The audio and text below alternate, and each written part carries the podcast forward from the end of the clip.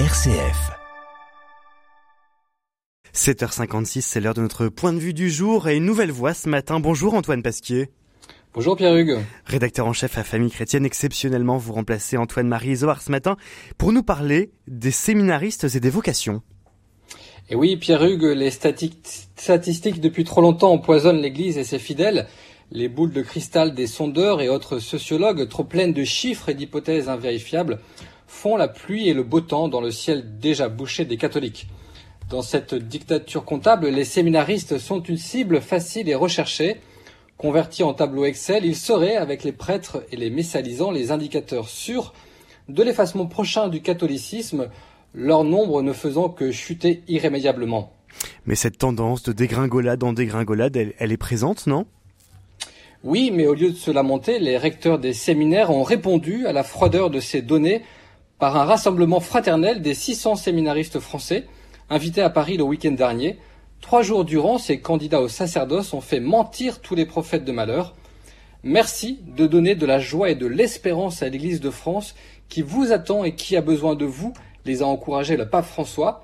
Et samedi, alors que la flèche de Notre-Dame avait enfin retrouvé sa place au sommet de l'édifice, ils ont adressé à Dieu une supplique pour l'Église de France depuis le chevet de la cathédrale. Que nos futurs pasteurs prient pour nous dans ce lieu passé par la mort et la résurrection. Quel symbole d'espérance et quel réconfort. Habituellement, ce sont euh, plutôt les fidèles qui prient pour eux. Eh bien justement, que faisons-nous pour ces séminaristes qui sont, ne l'oublions pas, nos fils, nos frères ou peut-être nos petits-enfants? Que faisons-nous pour faire mentir les chiffres? Croyons-nous à cette parole que Jésus nous adresse dans la liturgie ces prochains jours? Priez donc le maître de la moisson d'envoyer des ouvriers. Dans sa sagesse, l'Église, par la voix du Concile Vatican II, rappelle à chacun ses devoirs pour cultiver les vocations, aux familles de devenir un premier séminaire, aux paroisses et mouvements catholiques d'aider les jeunes à percevoir leur vocation divine et y répondre de grand cœur, et aux prêtres d'être par leur vie humble et joyeuse des exemples. Vous avez parlé des familles, des paroisses, des prêtres et les évêques. Eh bien, les évêques portent la mission décisive d'appeler à la prière instante pour les vocations, tout particulièrement sacerdotales. Désormais, plusieurs d'entre eux prient et font prier pour les séminaristes de leur diocèse et les futures vocations à l'issue de chacune des messes qu'ils célèbrent.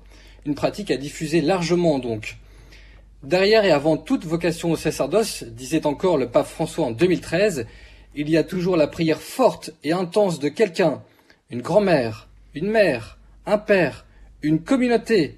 Les vocations, insistait encore le pape, naissent dans la prière et de la prière. C'est presque mathématique. Un pied de nez aux chiffres. Merci beaucoup Antoine Pasquier de l'hebdomadaire Famille Chrétienne. Merci d'avoir été ce matin avec nous Merci. pour le point de vue du jour. L'hebdomadaire Famille Chrétienne à retrouver dès aujourd'hui avec cette belle couverture sur Madagascar dont on parlait il y a peu.